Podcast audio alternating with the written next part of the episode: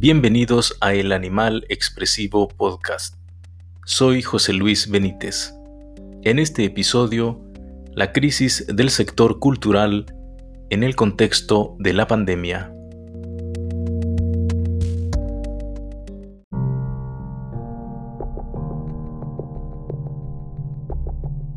¿Cuál es la situación actual del sector cultural en el contexto de la pandemia? ¿Es posible hablar de una crisis que comienza con la pandemia o es una crisis que ya existía? Según un documento de la Organización de Naciones Unidas para la Educación, la Ciencia y la Cultura UNESCO, la crisis causada por la pandemia de COVID-19 ha tenido repercusiones devastadoras en las industrias creativas y culturales. En todo el mundo los medios de subsistencia de los artistas y profesionales de la cultura se han visto gravemente afectados por las medidas de confinamiento y distanciamiento físicos. La índole precaria de su quehacer profesional los ha hecho especialmente vulnerables a los impactos económicos provocados por la presente crisis que, además, ha exacerbado la volatilidad y las desigualdades que ya existían en el sector creativo y cultural. Ha alcanzado un nivel inigualado el número de artistas y profesionales de la cultura que han perdido sus empleos y en todas partes del mundo el sector está luchando por su supervivencia.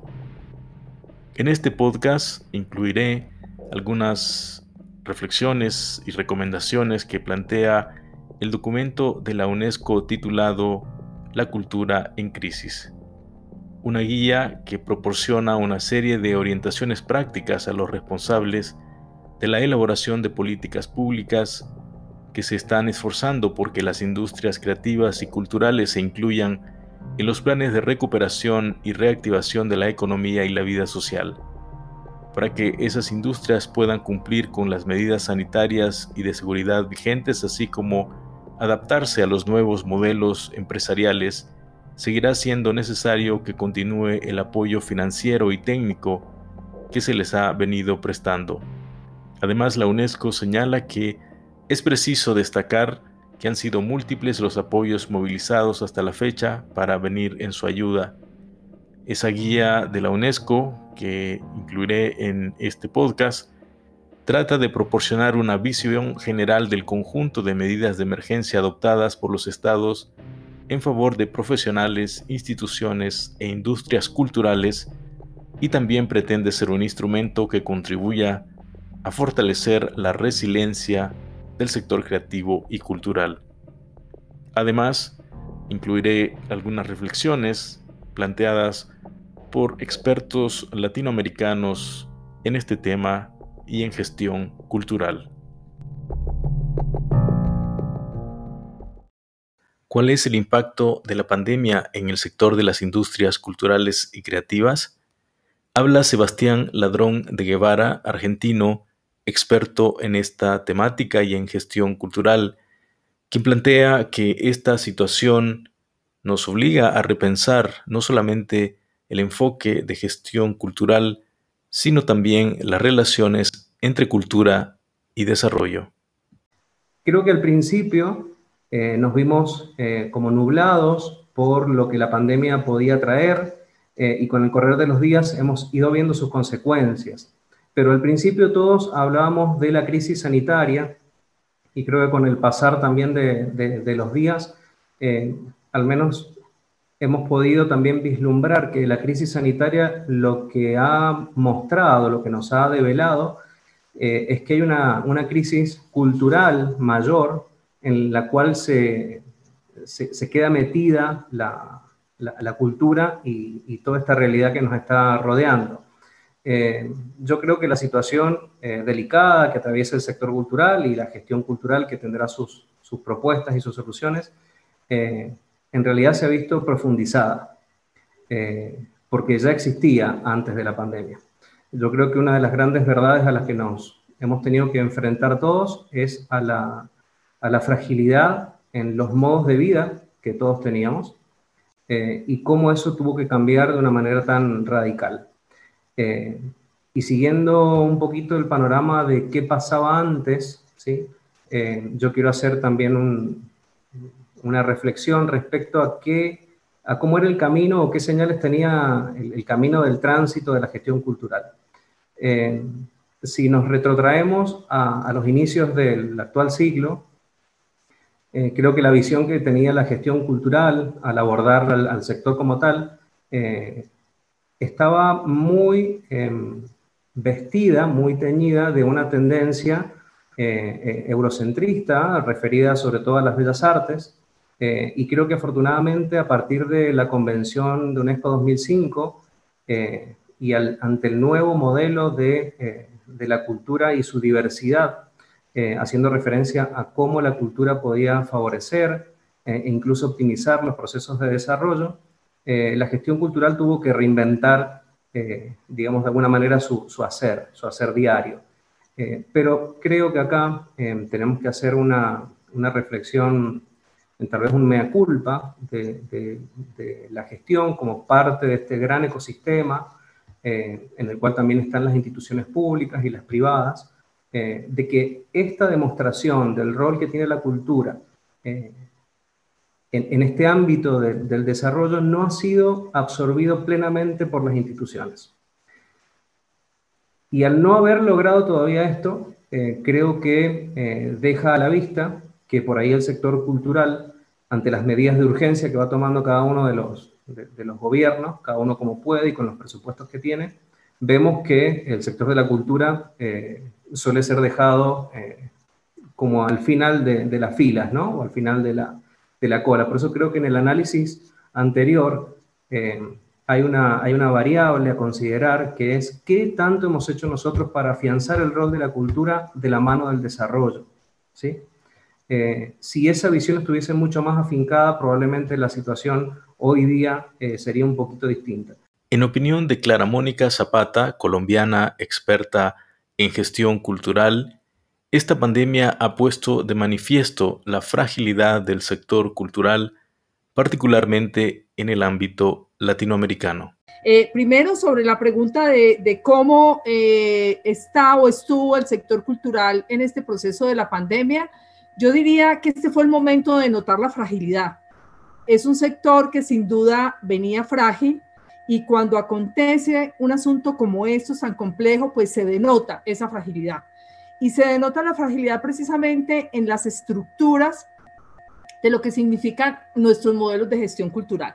Yo en este sentido quiero llamar necesariamente la atención porque creo que en todo este eje latinoamericano, centroamericano y con ustedes en esta conexión importante con el norte, eh, hemos estado desarrollando una cantidad de procesos muy importantes, muy, muy atentos, digamos, como a la acción, a la acción y a los procesos, pero yo diría que un poco distantes de realmente conectar nuestra responsabilidad en términos de lo político. Y hablo de lo político como el concepto macro, como el concepto que integra necesariamente eh, un ecosistema de relaciones de las instituciones del Estado, de las organizaciones privadas, productivas y obviamente del sector cultural. La guía de la UNESCO La Cultura en Crisis, publicada en 2020, presenta una serie de datos relevantes sobre la situación del sector cultural tras el impacto de la pandemia de COVID-19. Según este informe, esta crisis sigue haciendo estragos en el sector cultural y creativo. En marzo de 2020, las pérdidas de ingresos de la industria cinematográfica mundial se cifraban ya en unos 7 mil millones de dólares y para los próximos cinco años se prevé que ascenderán a 160 mil millones. En la industria de la música, una interrupción de sus actividades durante seis meses podría ocasionar una pérdida de más de 10 mil millones por conceptos de patrocinios. Por otra parte, se prevé que en 2020 el mercado mundial de la edición de libros registre un retroceso del 7,5% con respecto a 2019 debido a las repercusiones de la COVID-19. Otros elementos que incluye esta guía de la UNESCO es la acción que han tomado los gobiernos frente a esta situación. Se plantea que en general las intervenciones de los gobiernos se han centrado en tres sectores importantes y especialmente endebles.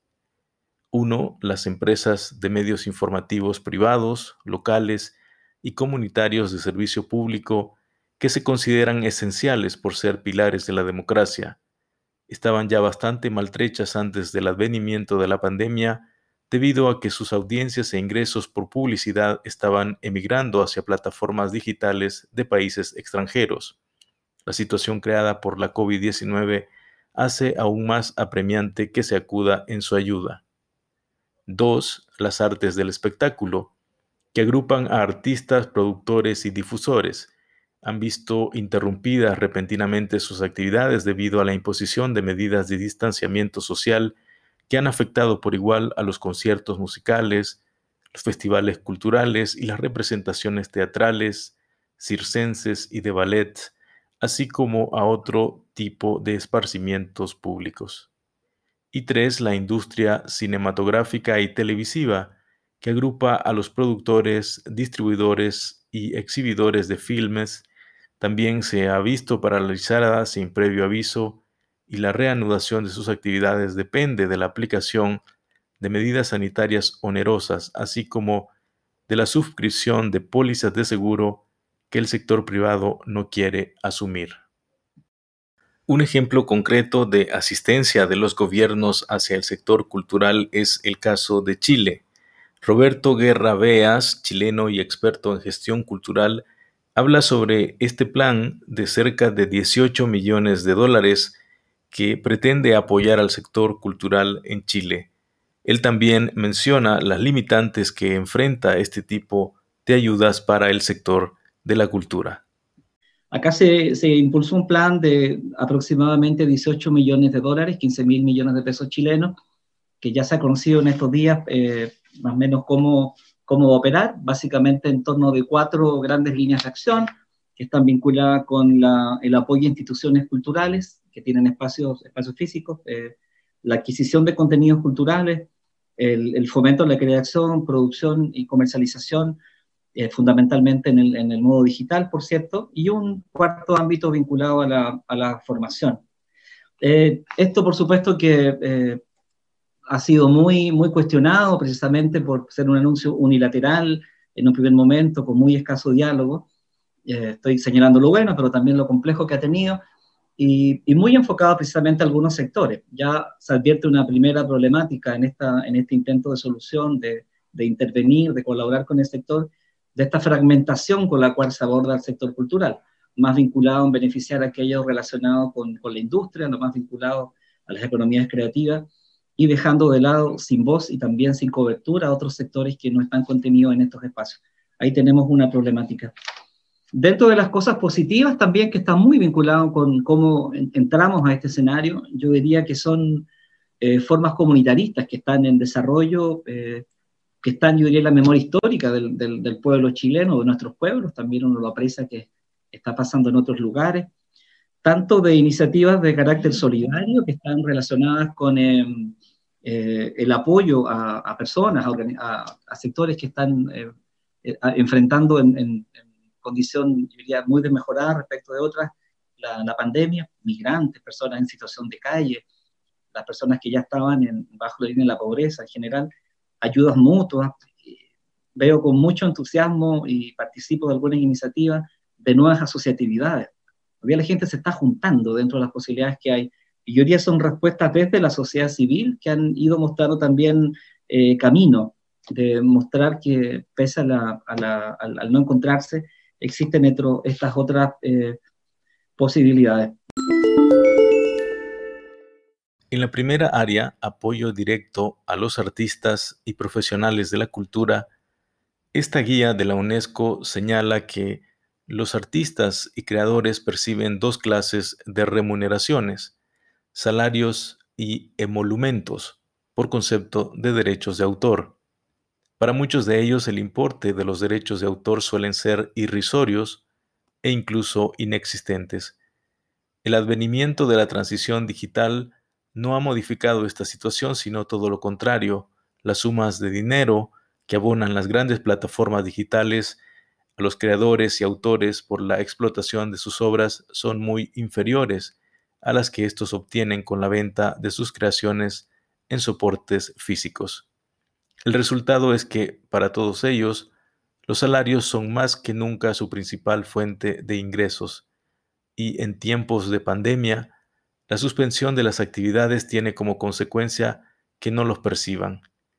Habida cuenta de la índole sumamente diversa de sus estatus profesionales, asalariados, autónomos o trabajadores por cuenta propia, y del frecuente carácter informal de sus actividades, pueden quedarse sin percibir las ayudas otorgadas a la población trabajadora en general. Por eso es necesario prever la adopción de medidas específicas para atenderlos. Estas medidas incluye 1 prestaciones sociales, 2. Encargos y compras de obras, 3. Compensaciones de pérdidas de ingresos y 4. Creación de competencias. En este contexto, Sebastián Ladrón de Guevara explica cómo la cultura ha sido un sostén anímico de la pandemia y al mismo tiempo ha sido afectada en su cadena de valor por esta pandemia el sector de la cultura ha sido tal vez el sostén anímico de la pandemia eh, y creo que esta, esta revalorización eh, también tiene que ayudar a esa descripción inicial que hice ¿sí? y reforzar esa, esa potencia del sector cultural eh, para los gobiernos. Y quiero comentarles un poquito de la cadena de valor del, del sector cultural porque inmediatamente y de un día para otro yo creo que se han incorporado variables que no sé realmente cómo va a terminar modificando al sector, pero imagínense que en la producción de cualquier servicio cultural o cualquier acción de, cultura que ustedes realizan y en, en, las propias también han aparecido eh, variables como disminución del empleo, lo que implica menos producción cultural, lo que implica menos flujo de ingresos, lo que implica menos consumo en general para, para la economía. Pero a la vez, eh, también siguen estando las obligaciones que son eh, imparables. Me refiero a esos gastos fijos como los servicios de luz eléctrica o gastos de, conectividad que tenemos que seguir eh, pagando o destinando o jerarquizando dentro de nuestros recursos. Si a eso le sumamos el aislamiento social, la forma de consumo ha cambiado notablemente. Todos lo vemos en las redes sociales y en, nuestros días. Y si encima a esa cadena de valor le agregamos que las alternativas para generar dinero también disminuyen, eh, creo que el panorama descrito es, eh, es muy particular. Eh. En la segunda área, apoyo a los distintos sectores de las industrias culturales y creativas, esta guía de la UNESCO propone que las artes y la cultura son sectores de la actividad económica que en tiempos normales gozan de ayudas estatales en muchos países por múltiples razones. Facilitar a las poblaciones un amplio acceso a la cultura, garantizar la viabilidad de las empresas culturales y mitigar los riesgos que corren, compensar la escasa amplitud del mercado cultural interno, fomentar la oferta de bienes y servicios culturales, entre otras. En tiempos de crisis, los gobiernos se han visto a menudo obligados a intervenir masivamente en el sector cultural para compensar las pérdidas ocasionadas por la brusca supresión de sus actividades y por consiguiente de sus ingresos. Las ayudas estatales dispensadas durante la crisis se asemejan a las que suelen recibir normalmente los artistas y creadores, pero en este caso ha sido necesario hacerlas extensivas a los organismos culturales públicos, privados y asociativos. En esta área se plantean la implementación de las siguientes acciones. Entrega rápida de las ayudas y subvenciones, flexibilización temporal de las obligaciones reglamentarias, compensación de pérdidas por interrupción de actividades, desgrabaciones fiscales y reducción de cargas sociales, estimulación de la demanda, préstamos en condiciones preferentes y fortalecimiento de las infraestructuras. En esta línea de acción, Clara Mónica Zapata propone que este es un momento para buscar que la cultura se reconozca como una necesidad básica y por lo tanto también se desarrollen políticas de ayuda para fomentar la cultura como un aspecto esencial en el bienestar del ser humano. Porque también hoy eh, tal vez sería el momento para que lográramos avanzar en un concepto que hemos estado dialogando con muchos de nuestros colegas y es, habríamos de lograr que la cultura sea una necesidad básica que logremos instalar precisamente un estándar claro de análisis a los modelos de desarrollo de nuestras poblaciones, porque está científicamente comprobado que la cultura es un elemento que viabiliza muchas acciones fundamentales del bienestar de los seres humanos, no solamente el disfrute, la recreación y las posibilidades expresivas, sino en la esencia misma de los comportamientos, de las oportunidades, de los elementos comunicacionales. Entonces, eh, la pregunta hoy es si tenemos los argumentos puestos sobre la mesa y si ya hoy este tema de esta pandemia nos demostró, como les digo, nos puso ese espejo transparente para que nos miráramos y viéramos qué tan frágiles somos, eh, qué tan endebles son nuestras estructuras organizacionales. Y digo estructuras organizacionales incluyendo todo, porque es hasta la misma estructura del Estado. Nuestra secretaría, nuestros ministerios están hoy un poco también que no saben qué hacer cómo distribuir los cuatro pesos entre los cinco mil actores, por dar una cifra coloquial del asunto, cómo resolver el día a día, por ejemplo, lo cotidiano, los temas de alimentación, los temas de seguridad alimentaria, que sin duda es lo prioritario, los asuntos de salud, en fin, cuál es el tejido, cuál es el hilo, perdón, que permite viabilizar ese tejido, es como lo que yo pues quisiera plantear. La cultura en crisis, guía de políticas para un sector creativo resiliente, publicado en 2020 por UNESCO, plantea como tercera área de intervención fortalecimiento de la competitividad de las industrias culturales y creativas. En este respecto, la UNESCO sostiene que la pandemia ha acelerado la transformación de las industrias culturales y creativas que ya venían sufriendo las presiones de la mundialización de los mercados y las consecuencias del avasallador acaparamiento del valor por parte de las plataformas digitales de los intermediarios más poderosos. La adaptación de modelos empresariales y el desarrollo de nuevos mercados se han impuesto como reacción al creciente predominio de los gigantes de Internet, y quizás más aún como respuesta a la crisis y a la evolución de las modalidades de consumo que se ha derivado de esta. La digitalización intensifica el ritmo de circulación de los bienes y servicios culturales a escala mundial, y más concretamente el de estos últimos, lo cual representa a la vez un problema y una oportunidad para la diversidad de las expresiones culturales. En esta área se incluyen como acciones las siguientes. Dispositivos de participación para evaluar las necesidades y estudiar la viabilidad, adaptación de los modelos empresariales, promoción de los contenidos nacionales y la creación de incentivos fiscales para inversiones extranjeras. Según Roberto Guerra Beas, estos fondos de ayuda de los gobiernos hacia el sector cultural enfrentan una serie de limitaciones. Por ejemplo, en el caso de Chile, algunos fondos concursables han sido suprimidos tanto por parte del gobierno nacional como de los gobiernos regionales y además algunas organizaciones comunitarias culturales quedan excluidas en el acceso a estos fondos de ayuda. Una situación eh, tremendamente eh, compleja, con un sector cultural, yo diría, profundamente afectado ya desde antes, eh, con espacios cerrados, con, posibilidades tanto de, financiamiento eh, eh, limitada. Quiero aportar un dato, como es en general en Latinoamérica, los fondos concursables a los cuales se puede aplicar convocatoria, acá se han visto en general suprimidos, postergados, y uno en particular, que son fondos que están adscritos a los gobiernos regionales, el Fondo Nacional de Desarrollo Regional, que establece que los gobiernos de cada región pueden destinar hasta el 2% de su presupuesto para proyectos en, cultura, o se han suprimido o han visto reducido considerablemente su, monto y, operatividad. Han estado vinculados esos fondos a, a la emergencia. Por supuesto eh, eh, que lo cultural no aparece como una de las prioridades.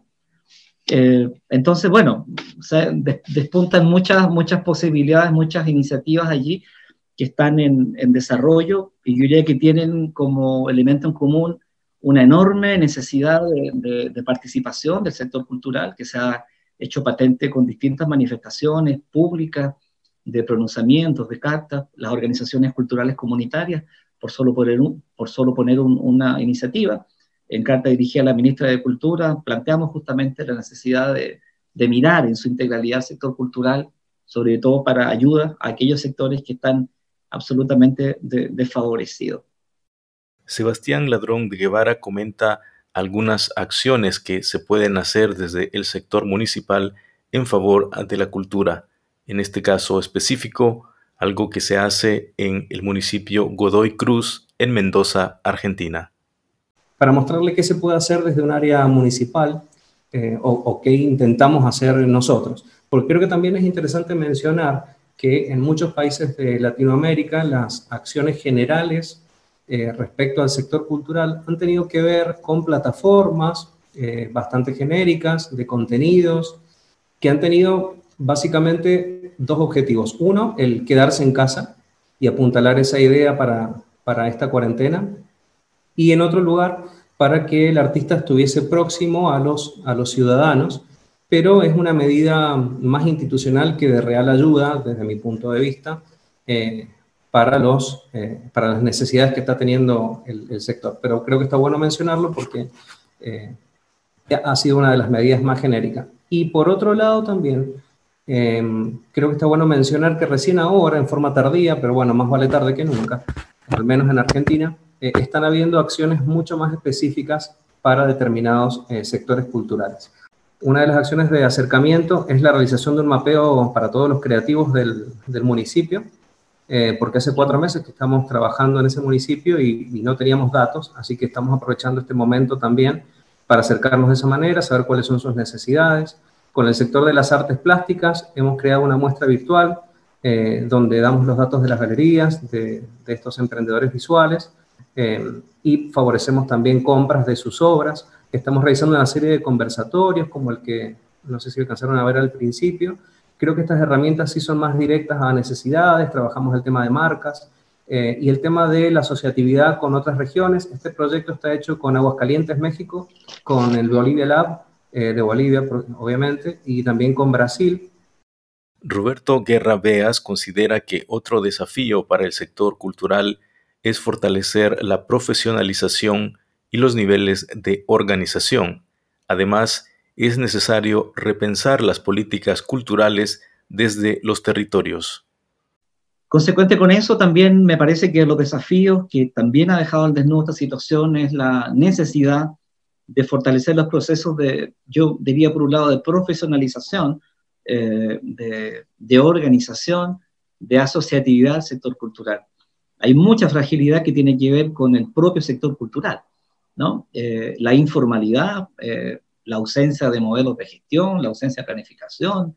en estos días que surgen el tema de las ayudas, uno se, topa con, colegas de distintos países con los cuales está en diálogo y, y la verdad es que lo que está adelante es la necesidad, no, no está ni el proyecto institucional, ni hay, ni hay la, evidencia eh, sistematizada. Ahí tenemos una tremenda necesidad de, avanzar. Eh, tercero, el, el, tema de la participación, que, tiene, que es un pendiente. La participación en su amplia eh, gama, ¿no? Una participación temprana, de calidad, que favorezca el empoderamiento, que favorezca la incidencia, que permita efectivamente tomar partido en los asuntos de la gestión pública. Esto tiene que ver con, con todo lo que ha venido pasando y en particular en Chile, si hay un reclamo que traje el 18 de octubre del estallido social ha liderado la demanda nacional es el de participar, el querer ser protagonista, ¿no? El que se acabó la normalidad que se dio por, por, eh, por precisamente por tal, y el derecho a participar. Y yo diría que en cultura eso es perfectamente aplicable porque aplica, precisamente por eso, porque está esa necesidad. Eh, resumiendo, el cuarto elemento, yo diría de las políticas culturales. Tenemos que pensarla, un desafío permanente de repensarla, de mirarlas en su integralidad. de relevar el territorio. Se hacía mención recién al territorio. Y, yo diría terminar de convencerse que el territorio no es una entelequia, no es un asunto abstracto, es un lugar donde viven, conviven eh, personas, donde se expresan eh, los patrimonios, donde tienen lugar lo que hacemos, y no es solamente un espacio donde se, se emplazan, se emplaza la acción cultural. a propósito de, de mirar en su diversidad, allí también hay agentes culturales, no son solamente públicos, no son solamente pasivos receptores, receptores de lo que hacemos. Políticas culturales, yo diría, de nuevo tipo, que, que sean eh, eh, dinámicas, que efectivamente se piensen con el conjunto de actores, que sean multicolor, que permitan eh, tener amplios márgenes de flexibilidad para poder hacer frente a las contingencias.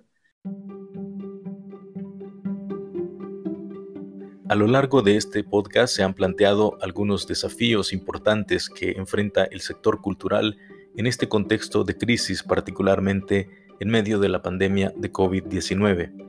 También se han mencionado algunas acciones específicas que se pueden implementar desde los gobiernos y desde las organizaciones que fomentan el desarrollo del sector cultural en cada uno de los países.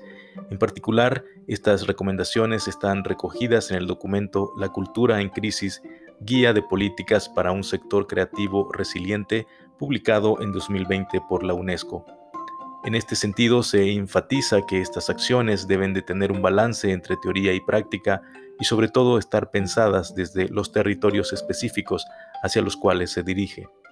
Otro elemento que no se debe dejar de lado en estas acciones es la perspectiva de género, cómo analizar y tomar en cuenta la situación particular de las mujeres y los desafíos que ellas enfrentan en este ámbito de trabajo. Por otra parte, es necesario adoptar nuevas políticas y programas culturales que sean capaces de enfrentar esta convivencia, este nuevo entorno de lo presencial, lo semipresencial y lo virtual en el contexto de una era digital. Y finalmente, estas medidas y estas acciones tendrán mucho mayor impacto en tanto sean parte de unas políticas culturales de Estado, no de un gobierno que cambia de una administración a otra, sino de un Estado que realmente prioriza y toma a la cultura como un elemento fundamental para el bienestar de las personas y para el desarrollo de los países.